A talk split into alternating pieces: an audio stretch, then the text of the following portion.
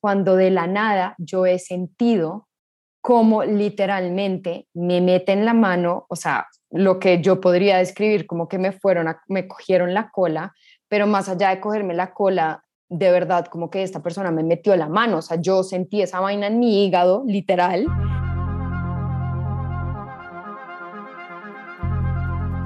Bienvenidos a este podcast sobre la vida, sus aventuras y la cabra loca que todos llevamos dentro. Raquel y Maristela, dos hermanas con mucho que decir. Hola a todos, bienvenidos a un nuevo episodio de Dos Cabras Locas. En esta ocasión vamos a hablar de un tema muy importante, muy común en el mundo, que realmente muchas veces pasa por desapercibido o simplemente es visto como piropos callejeros. Vamos a hablar del acoso callejero.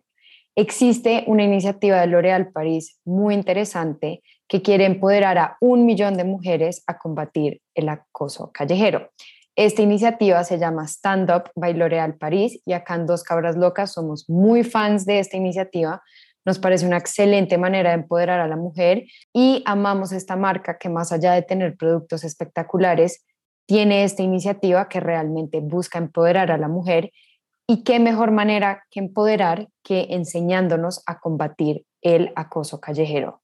Todos sabemos que el conocimiento es poder y el día de hoy vamos a hablar un poquito de esta iniciativa, pero también les vamos a dar historias, facts importantes que todos deberíamos saber del acoso callejero. Así que sin más introducciones, empecemos este capítulo y también debo hacer la aclaración del día, que es que Raquel y yo estamos separadas, estamos grabando vía Zoom, entonces por favor téngannos paciencia en nuestra primera grabación internacional.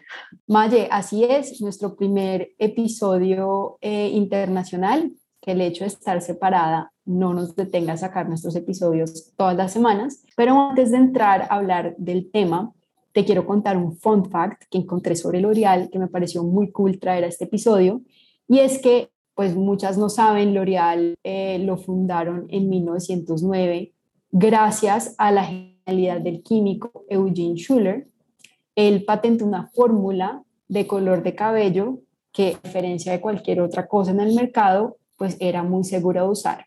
En ese momento, pues las mujeres querían tener eh, pelo corto y rubio, lucir como un estilo mucho más juvenil y él logró pues encontrar una fórmula de color que encajaba perfectamente con, con esta tendencia y que también pues era seguro de usar en ese momento. Me encanta porque siento que L'Oreal fue realmente pionero en apoyar a la mujer en un momento en el que querían rebelarse, querían cambiar, ya no querían usar como el pelo típico largo. Entonces, qué chévere saber que el comienzo de esta marca fue apoyando una causa tan importante para la mujer. Bueno, y volviendo al tema principal, tenemos un estudio internacional hecho por L'Oréal París eh, Ipsos en el 2021, esto fue un estudio que hicieron a 15.000 personas en 15 países, en donde encontraron eh, diferentes temas. El primero es que el problema número uno que enfrentan las mujeres y niñas es el acoso en espacios públicos. También el 80% de las mujeres han sufrido acoso sexual en espacios públicos y solo el 25% de las víctimas han recibido ayuda. Y también agregando a estas cifras, el 86% de los testigos no han sabido qué hacer. Entonces, imagínate lo feo que debe ser que alguien te acose a ti en un espacio público y encima de eso la gran mayoría de las personas alrededor tuyo de pronto quieren actuar, pero por miedo a que de pronto algo también les pase a ellos, no lo hacen. Obviamente, si bien sabemos que el acoso es algo más visto en mujeres, vale la pena también aclarar que en hombres también se experimenta, obviamente en menor medida, pero sí hay casos. Me sorprende esta cifra, es que ninguna me sorprende. Todos conocemos a alguien que ha sufrido acoso, pero realmente para mí estas cifras no me parecen raras para nada, me parecen obviamente muy tristes, pero sí es una realidad y me parece aún más triste que usualmente se escucha el comentario típico de si no quiere que la acosen, entonces ¿por qué se viste así? ¿Por qué está vestida de tal manera? ¿Por qué siempre echándole, digamos, como la culpa a la víctima? Y yo siempre he pensado, si yo quiero salir a la calle con las tetas afuera, es mi problema, nadie me debería decir absolutamente nada de cómo me vestí, de cómo estoy vestida. Eso no debería ser una excusa que lamentablemente escuchamos mucho cuando pasan este tipo de situaciones en la calle. Creo que lo más importante, Maya, es que nada, absolutamente nada justifica el acoso callejero.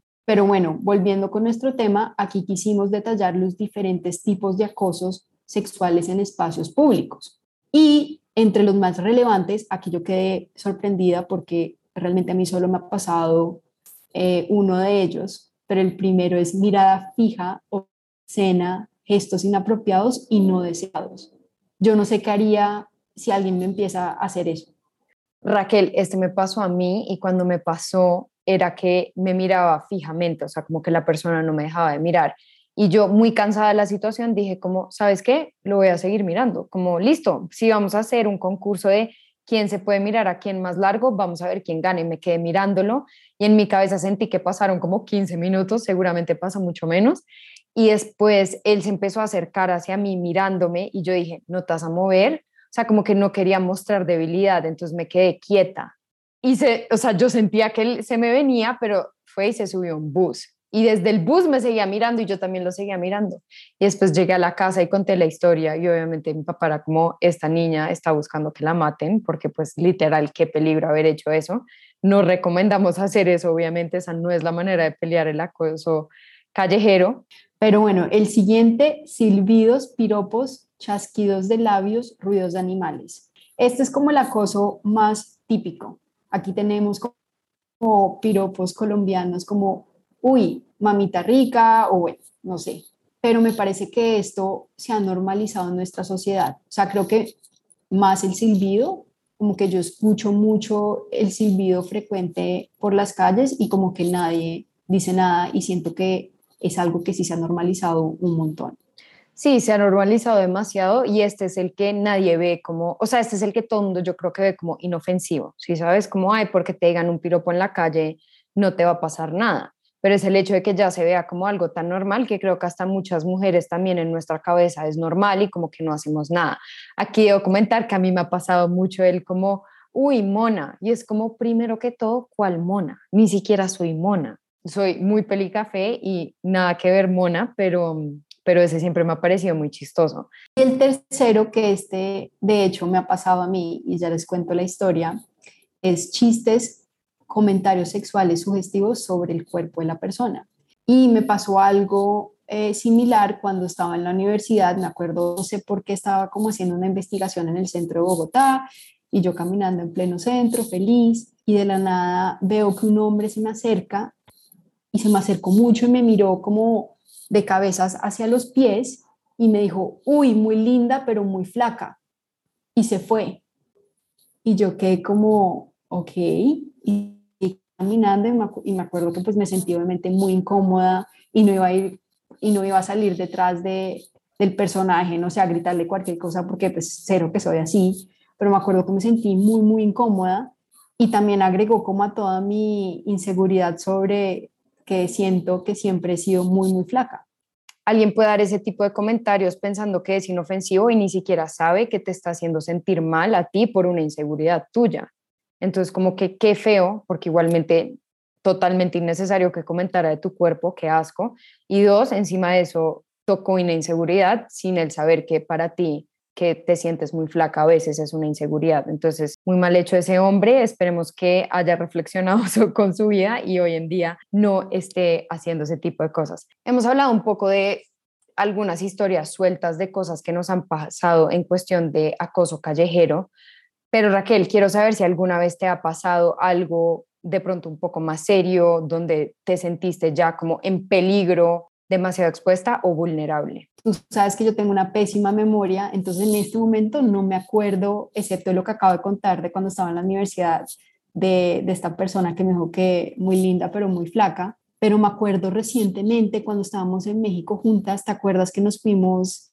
Ya no me acuerdo dónde, ah, fuimos al Museo de Frida Kahlo y después nos fuimos como, como, como a ese barrio que queda, pues donde queda el museo, y en la de vuelta pedimos Uber y nos subimos en el Uber. Y de la nada, el conductor Uber, que era mujer, le gritaron perra y las dos quedamos en shock y tú obviamente de la nada bajaste la ventana y dijiste, perro usted. Y yo solo pensaba como, por favor, arranquemos este carro, nos van a bajar de este carro y quién sabe qué nos van a hacer.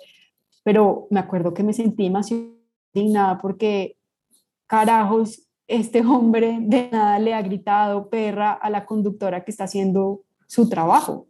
Y por qué nosotras por defender nos sentimos, o al menos yo me sentí como muy insegura y yo decía, este man está borracho, fijo con una botella y rompe la, la ventana del carro, o sea, yo me monté mi película y me asusté. La señora del Uber simplemente reaccionó como muy tranquila, seguramente para no incomodarnos a nosotras, pero también fue como, sale vi la cara como de típico, si sabes, como típico que me pasó esto porque es algo tan normal que uno ya está acostumbrado.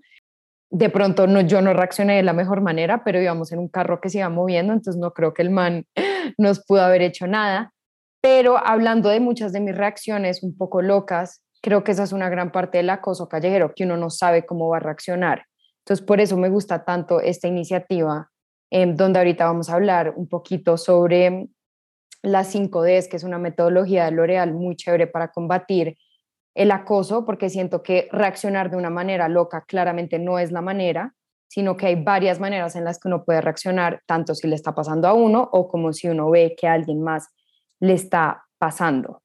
Maye, como dices, para mí lo más importante es cómo reacciona uno frente al acoso callejero, porque uno no puede prevenir el acoso callejero, uno no puede, digamos, evitar cosas que están fuera del control de uno, pero uno se puede controlar cómo reacciona. Y lo que dices tú, que la forma como reaccionar puede mejorar o empeorar la situación.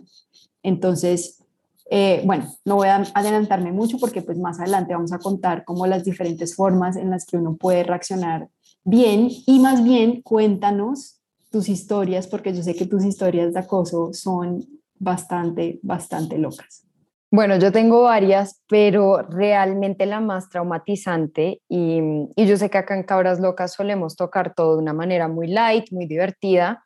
Em, hoy tocando este tema tan serio, como que realmente sí me siento un poco vulnerable contando esta historia, porque sí la he contado, pero debo decir que no es fácil porque fue realmente algo muy feo que me pasó, pero sé que es importante hablar de estas cosas para que precisamente sepamos que es una realidad, normalicemos las cosas que nos han pasado como mujeres y las situaciones que hemos sufrido y obviamente cómo podemos evitar, no que nos pasen porque no podemos evitar eso lamentablemente, pero cómo podemos reaccionar de una buena manera. Lo que me pasó a mí, para resumir y no alargarme un montón, estaba en una discoteca en España con unos amigos, pasando feliz, y un amigo me dijo como, hey, vamos a la barra por algo de tomar. Perfecto, fuimos a la barra, llegamos allá y se nos acercó un grupo como de siete hombres y nos empezaron a hablar como, hey, ¿ustedes de dónde son?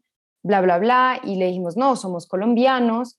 Y de una empezaron con los chistes como de Pablo Escobar, como, ay, drogas, cocaína, yo no sé qué. Y yo con eso también soy muy brava, muy sensible, entonces como que obviamente de una fui muy seca y les dije como me parece muy respetuoso, no entiendo por qué hablan de eso y como que ellos notaron que yo me había puesto pues brava y les dio risa.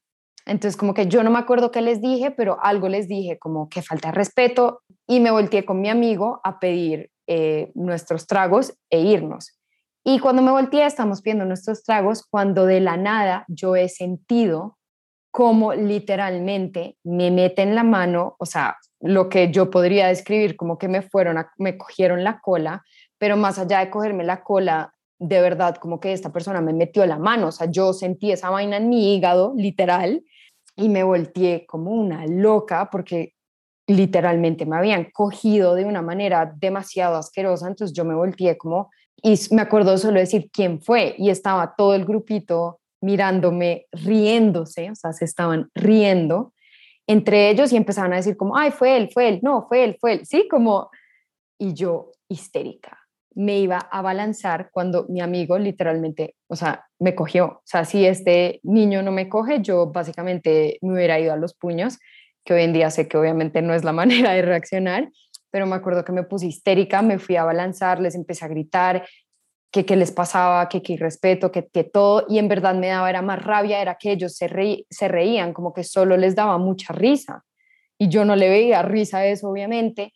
Me fui, me logré calmar, pero me acuerdo que me fui, o sea, me fui del sitio porque realmente quedé muy como afectada por el tema y me acuerdo que hasta llegué a la casa y lloré, como que ni siquiera fue como, ay, pasó esto y ya, no, en verdad quedé muy afectada, lloré. Eh, obviamente hoy en día ya pues es irrelevante, pero en verdad fue muy feo y lo que más me dolió fue el hecho de que como que eran tantos hombres y a ninguno le importara, ¿sí? Como que yo pensé que pronto uno iba a decir como hicimos algo mal, pidámosle perdón. No, o sea, ni siquiera no los volví a ver en toda la noche, yo igual me fui del sitio, pero fue una experiencia súper traumatizante. Hoy en día agradezco que mi amigo haya sido como muy mucho más calmado que yo y como que haya logrado controlar la situación, porque si no, seguramente eso se hubiera escalado en un mayor problema. Pero bueno, sabemos que como yo hay miles de mujeres que le han pasado situaciones similares o más cosas y como que realmente es muy triste pensar en retrospectiva si yo hubiese de pronto tenido como más herramientas para saber qué hacer, hubiese actuado de una mejor manera o me pudo haber desahogado mejor, pero realmente no sabía. Cada persona es un mundo totalmente distinto y nadie sabe cómo va a reaccionar. Entonces, como que es muy importante saber cómo reaccionar en esas situaciones para no ponerse en peligro a uno mismo, pero también tampoco poner en peligro de pronto a otras personas. Y por eso, ahora sí podemos entrar a hablar de la metodología de las 5 D de L'Oréal París. Aquí súper importante aclarar que estas son metodologías que uno puede usar para defender a alguien que está siendo acosado, pero también son cosas que uno puede usar para uno mismo si uno es la víctima. Sin mucho preámbulo, entremos entonces a hablar sobre la metodología de las 5 D. Entonces, la primera es distraer. Entonces, con esa persona que, que están acosando, tú finge ser el amigo, pregúntale la hora, provoca alguna distracción para que la persona que esté acosando se dé cuenta que no está sola y que esa persona que, la, pues, que la están acosando eh, se sienta un poco más tranquila, se sienta un poco más segura y, que no esté como 100% pues, sola en la situación. Aquí es su momento de sacar su actriz interna o su actor interno o la Pepita, ¿qué tal? Tiempo sin verte, ¿te acuerdas cuando estudiamos juntos en el colegio? Cualquier cosa que se les venga a la mente, pero si alguno no se está sintiendo ah, de ser actriz o actor ese día, pues pueden pasar a nuestra segunda D, que es delegar. Entonces, delegar simplemente puedes buscar a alguien con más autoridad, de pronto es un guardia de seguridad cerca, si hay policía aún mejor, alguien en una posición de autoridad que pueda ayudar y realmente pues entrar como a calmar la situación y ayudar a la víctima. Esta realmente es la que a mí más me gusta porque siento que si uno puede delegar es mucho mejor, por ejemplo, en tu caso de la historia que nos contaste, haber ido a uno de los bouncers o alguien de seguridad y decirle como me acaba de pasar esto y de pronto a estas personas les hubieran dicho algo y hubieran, no sé, un poco recapacitado como de lo que habían hecho, porque lo que también a mí me parece muy triste de esa situación es que seguramente van a salir de ese bar y lo van a seguir haciendo cada vez que salgan. De acuerdo. Entonces siento que la autoridad como que ayuda, como, oiga, lo que usted está haciendo está mal y que sea, por ejemplo, un policía, es como, hey, esto tiene como consecuencias si usted sigue actuando de esta manera. Y también te aleja de la situación, como que no eres tú la que te está no eres tú la que te estás exponiendo como de frente al acosador, sino que entra alguien más. Entonces, sí, de acuerdo contigo, súper buena. Bueno, la tercera es documenta. Obviamente, si acá puedes filmar el acoso, puedes ofrecerte a denunciar también el acoso si a la persona acosada pues le da mucha pena o no se siente capaz de denunciar a la persona. Obviamente acá es importante aclarar que no vayan a subir algún video a redes sociales eh, en donde la persona que está siendo acosada no se sienta cómoda, pero bueno, eh, a veces sirve mucho documentar el acoso para que no pase desapercibido. La cuarta es dirige, entonces esta es dirigirte al acosador, hablarle y pedirle el favor de que por favor se aleje. Obviamente esta hay que utilizarla como último recurso. Ya sabemos que no queremos exponernos a ningún tipo de situación de peligro, tampoco a la víctima. Entonces, esta realmente utilícenla cuando sientan que ninguna de las otras Ds, digamos que las pueden usar. Eh, igualmente, obviamente es muy útil, pero yo creo que esta hay que tener mucho cuidado. Más que un acosador, no sabemos cómo va a actuar, de qué manera puede reaccionar hacia ti Em, si buscas ayudar a alguien más. Y la última es dar asistencia. Entonces aquí es consolar a esa persona que ha sido acosada, eh, obviamente decirle que lo que le acaba de pasar eh, pues fue incorrecto, tratar de ser amistoso, tratar de ofrecer eh, tu ayuda para que esa persona, no sé, pueda tomar algo de, de, agua si necesita o acompañarla a, no sé, a una parada de bus para que salga a su casa pero aquí es, es dar asistencia y, yo creo que esto me parece muy lindo porque es ser empático. con la persona que acaba de, de sufrir acoso y que digamos que lo que acabamos de ver, cada una tiene historias diferentes de acoso, algunas un poco más complicadas que otras, y realmente es que uno no sabe cómo se va a sentir hasta que, hasta que le pasa. Esta me encanta porque siento que cuando alguien se acerca a uno y le dice, vi lo que te pasó y sé que estuvo mal, lo hace sentir a uno mucho mejor de que obviamente la situación estuvo mal. Y me encantaría que todas las mujeres y hombres que les pase esto en una situación, hubiera esa persona empática cerca para acercarse después del incidente, si, si no pudo hacer nada y decirle como, ven, quieres hablar del tema, te puedes desahogar. Eso es muy importante. Eh, para mí fue muy importante, yo vivía con, con mi roommate en ese momento en España y me acuerdo que literalmente las dos como que lloramos juntas al respecto. Entonces como que también me ayudó mucho poder hablarlo con ella en, en ese momento, pero bueno, ya saben de las 5 Ds, todas son muy viables, todas son acciones que realmente uno puede tomar y son muy sencillas de aprender. Yo creo que me quedo con todas, todas me encantan, todas las 5 Ds van a, pueden llegar a ser muy útiles para uno, pero yo creo que todos tenemos derecho a sentirnos seguros cuando salimos de nuestra casa y es una triste realidad pensar que la mayoría de las mujeres no nos sentimos seguras y andamos con miedo entonces, la invitación del episodio del día de hoy, queridas cabritas locas, es que hagan el entrenamiento en la página standupcolombia.com.